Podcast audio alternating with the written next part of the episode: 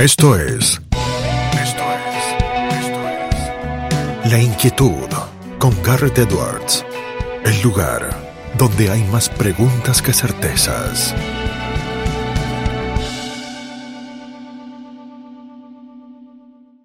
La siguiente es una entrevista realizada el 13 de julio de 2022 en el regreso, el programa del doctor Walter Castro por CNN Radio Rosario, a Ignacio Zuleta, periodista y consultor político. Un documento imperdible sobre temas que todavía siguen vigentes en la Argentina y en el mundo. Estamos en el regreso, el programa del doctor Walter Castro por CNN Radio Rosario y tenemos un enorme placer y honor eh, del otro lado, del otro lado de la línea para acompañarnos y tratar de entender un poco más la realidad. Él es eh, periodista, consultor político, editor responsable de zuletasintecho.com. Lo leen en Clarín, en Tetelas de la Política el domingo en el Económico, en Avant Premier en Política el lunes. No es otro que Ignacio Zuleta. Ignacio, ¿cómo anda? Garra, lo saluda. ¿Qué tal? ¿Cómo les va? Buenas tardes. Gracias eh, por atendernos, eh, Ignacio. Eh, le quiero arrancar porque usted tiene un libro de reciente publicación, no hace demasiados años, El Papa Peronista, Historia Secreta de cómo Francisco opera en el día a día de la política argentina.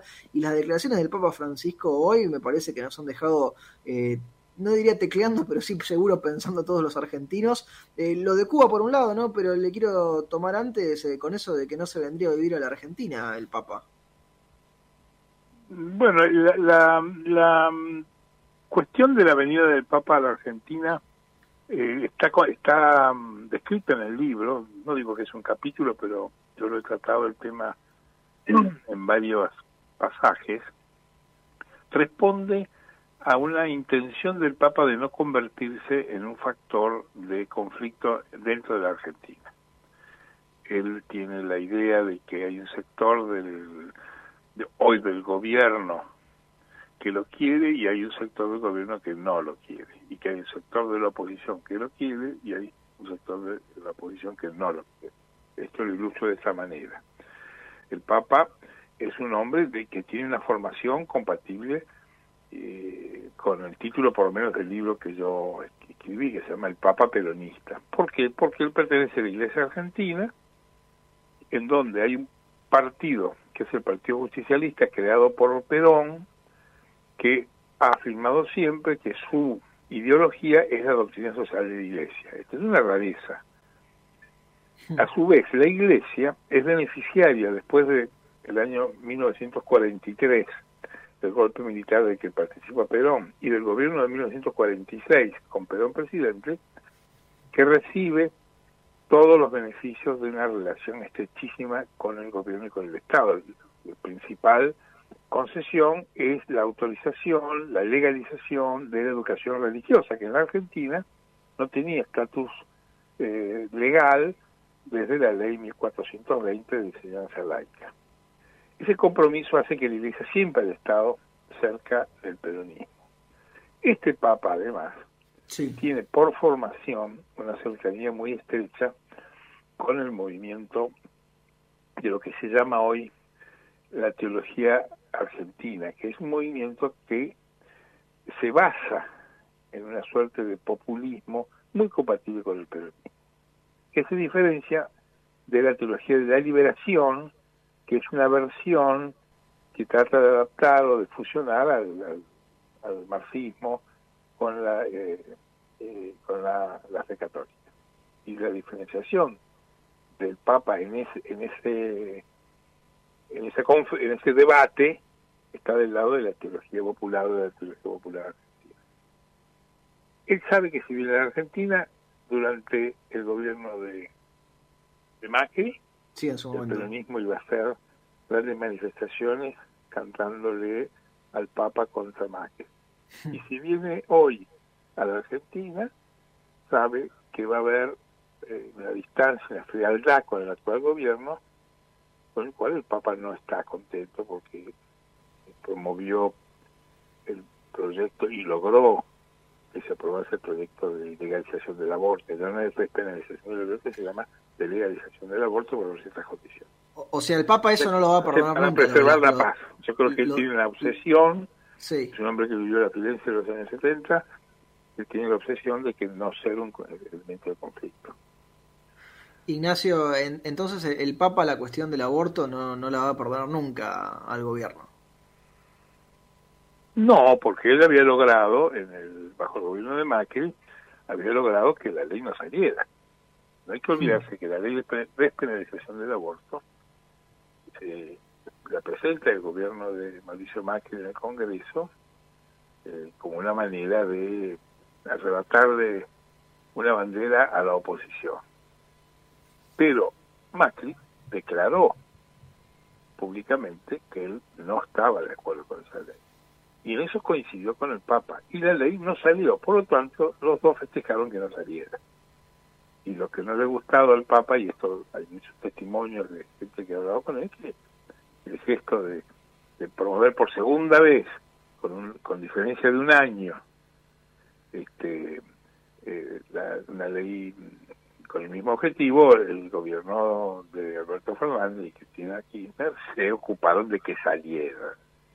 Hmm. Y eso no le gusta al Vaticano porque contradice una de sus, eh, digamos, de sus eh, dogmas de fe y, y inclusive su pastoral. Cuando el Papa es muy comprensivo, él dice que el problema del aborto es más un problema social claro. que, teológico, pero en fin, esas son finezas que hay que, que este, desmenuzar con cuidado. Lo, lo, traigo para los personajes eh, de la fauna local. Un Alberto Fernández que la semana pasada no tuvo agenda, lo vimos solamente tomándole la jura a Batakis y luego el viernes con Bisotti en una foto. Esta semana estuvo hoy con Evo Morales, eh, que estaba de visita en la Argentina, eh, y se va dentro de poco tiempo, semana y poco más, semana y media, a los Estados Unidos con Joe Biden. Eh, a, qué juega ahora Alberto Fernández después de todo lo que le pasó en este último mes? No pauses, ni adelantes, o retrocedas. Quédate en La Inquietud con Garrett Edwards. Bueno, Alberto Fernández es un hombre que en el último cambio de gobierno el, que es la crisis del gabinete que con la salida de Martín Guzmán, eh, recupera eh, posiciones dentro de la interna de la cúpula presidencial, porque este, la designación de Silvina Batakis, que es ex ministra de, de Daniel Scioli de la provincia de Buenos Aires, es una designación que pertenece al sector del, del albertismo dentro del gobierno. Quien propone el nombre y sostiene el nombre de Silvina Bataque es Miguel Pese, presidente del Banco Central, que es el funcionario del gobierno que más años de experiencia política tiene junto a Alberto Fernández. Viene de la época de Aníbal Ibarra, jefe del gobierno de la ciudad. Lo ha acompañado Alberto Fernández de la jefatura de gabinete, en el Banco Central, en el Banco Nación, es un hombre que expresa una este, un sector político muy muy estrechamente ligado a Alberto Fernández. No es, como dicen algunos observadores, a mi juicio, quizá demasiado entusiasmados, una designación que haya promovido este, Cristina de Kirchner. Algunos han dicho que Cristina en todo caso no la vetó a Batakis, pero no que la haya apoyado.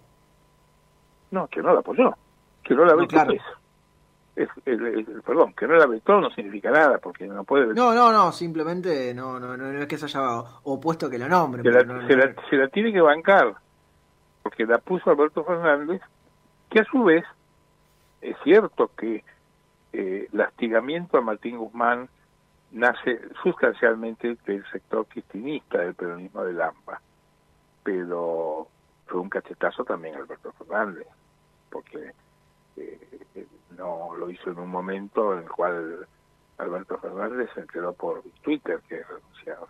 O sea, sí, o sea, ese individualismo le molestó fue, fue a, a, los dos fue a Cristina y Alberto, ¿cómo? Claro, ese individualismo de Guzmán le molestó a los dos lados del gobierno.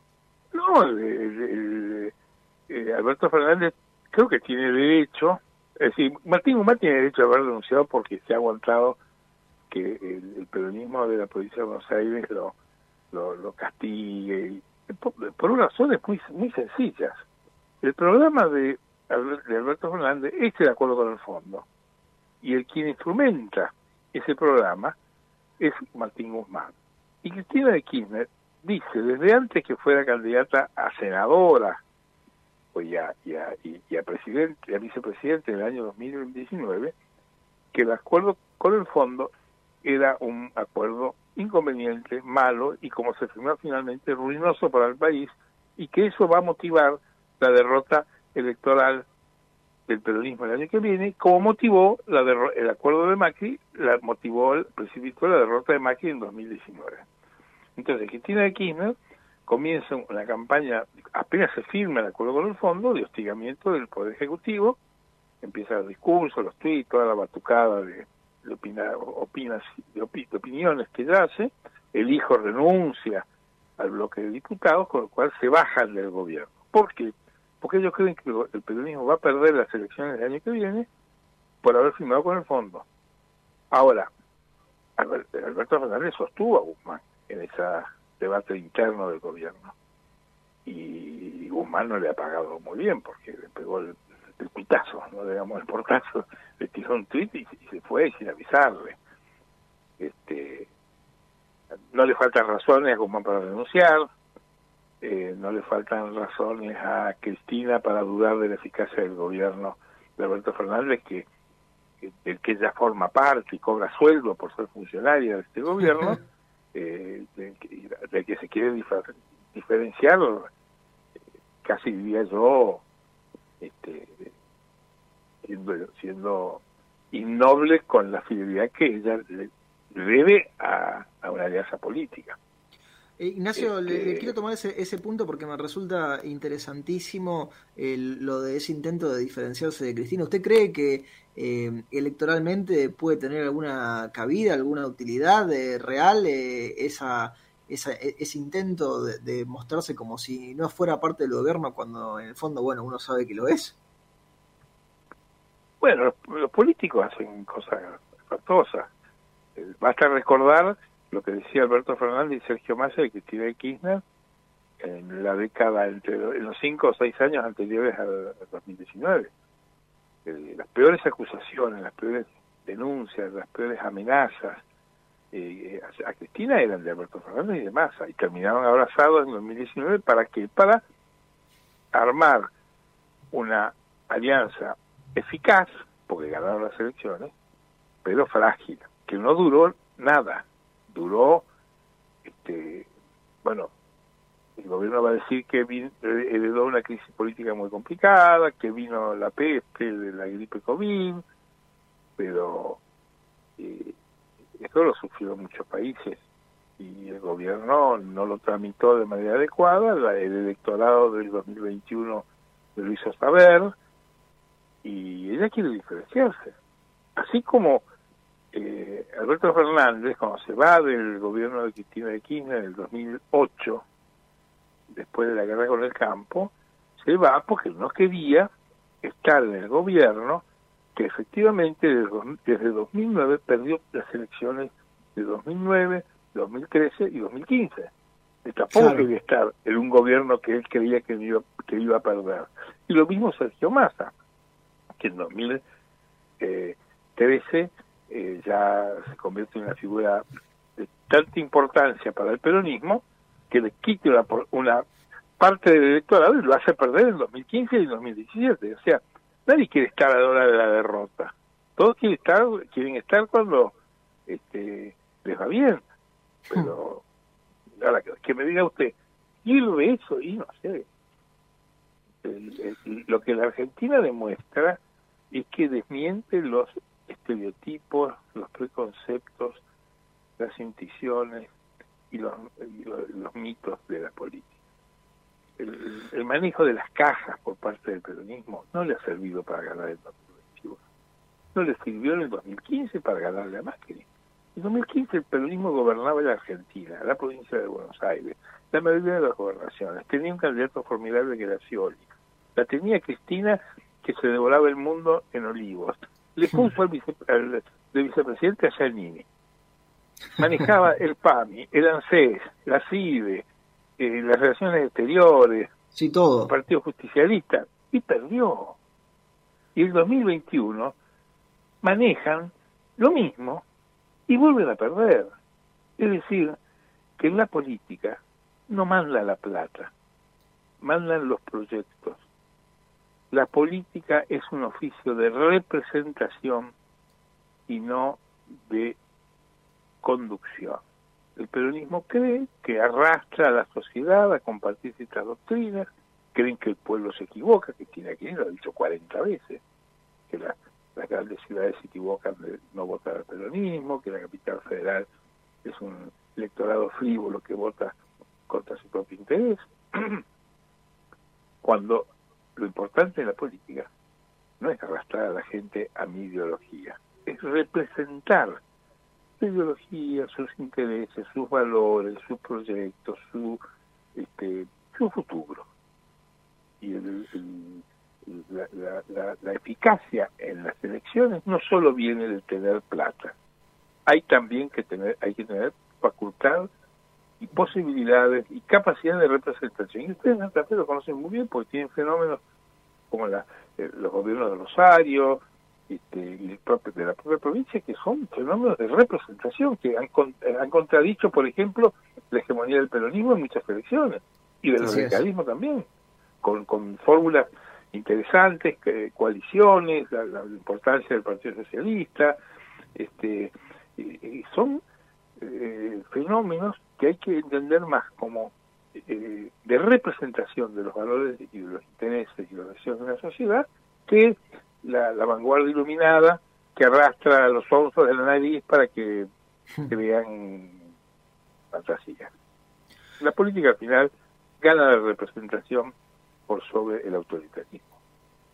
Ignacio, nos quedamos eh, con esa última reflexión, nos quedaríamos por ahora charlando con usted, pero tenemos ahora eh, compromisos con el informativo y, la tanda y demás, pero le queremos agradecer y lo comprometemos para hablar más adelante de nuevo, porque siempre resulta interesantísimo poder eh, compartirnos usted sus reflexiones. Le mandamos un fuerte abrazo. Yo les agradezco muchísimo el llamado y saludo a ustedes y al público. Lo teníamos a Ignacio Zuleta aquí para tratar de ayudarnos a entender un poco más la Argentina y lo que pasa aquí en el regreso, el programa del doctor Walter Castro por CNN Radio Rosario. Esto fue La Inquietud con Garrett Edwards. Síguenos en redes sociales y en www.edwards.com.ar.